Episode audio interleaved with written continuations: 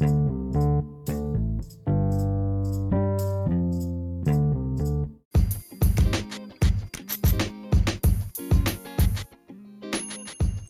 joven de Perla. Buenos días, buenas tardes, buenas noches.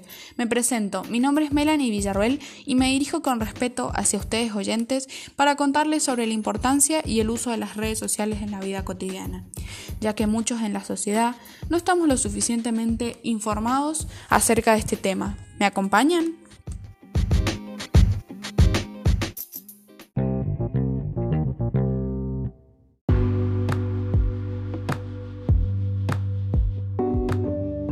¿Qué son las redes sociales? Las redes sociales son comunidades virtuales. Esto quiere decir plataformas de Internet que se agrupan a personas que se relacionan entre sí y comparten información e intereses comunes. Su principal objetivo es entablar contactos con gente, ya sea para reencontrarse con gente que ya conocía o para generar nuevas amistades. ¿Qué permiten las redes sociales? Le permite al usuario construir un grupo de contactos que se le puede decir lista de amigos. Dentro de esa lista pueden haber amigos personales, gente que conoce por internet y hasta amigos de sus amigos. ¿Qué significa el término amigos en las redes sociales? En las redes sociales, los amigos tienen un significado diferente a la vida real. Quiere decir que un usuario envía mensajes a diferentes personas. Los que aceptan esa solicitud se convierten en sus amigos de redes sociales y se repite el proceso invitando a más amigos. Y así va creciendo el uso de las redes sociales.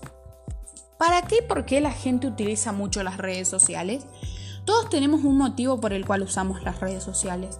Lo que para uno puede que sea la razón principal, para otro puede que quede como una secundaria.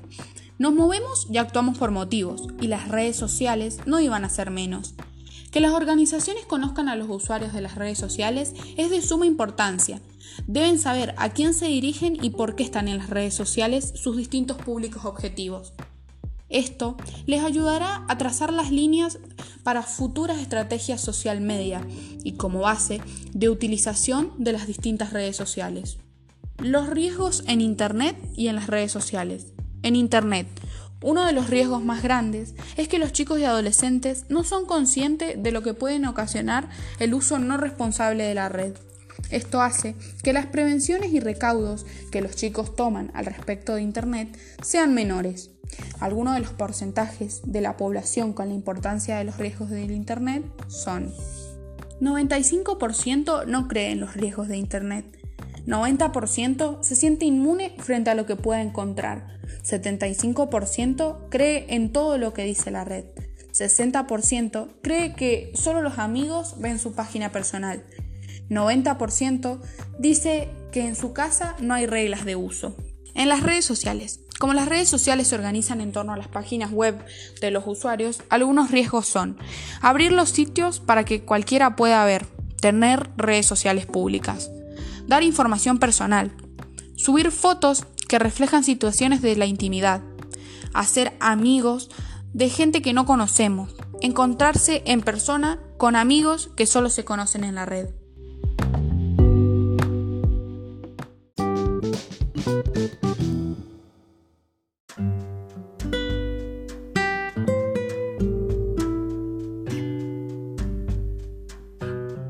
Para finalizar, agradezco a la profe Cecilia Cebrián por confiar en mis compañeros y en mí, y hacer esta idea mucho más eficaz, divertida y efectiva.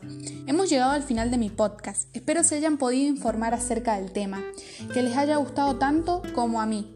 Agradezco por haberme escuchado y les dejo una enseñanza sobre lo que aprendí realizando este trabajo. Las amistades de las redes sociales pueden perjudicarte. Si tienes amigos, prioriza verlos cara a cara o al menos llamarlos por teléfono. Las personas que pasan mucho tiempo socializando en redes se exponen a sufrir estrés. Ese estrés viene de parte de la forma que queremos que nos vean en Facebook o en Twitter, por lo que mostramos una persona diferente a la que somos.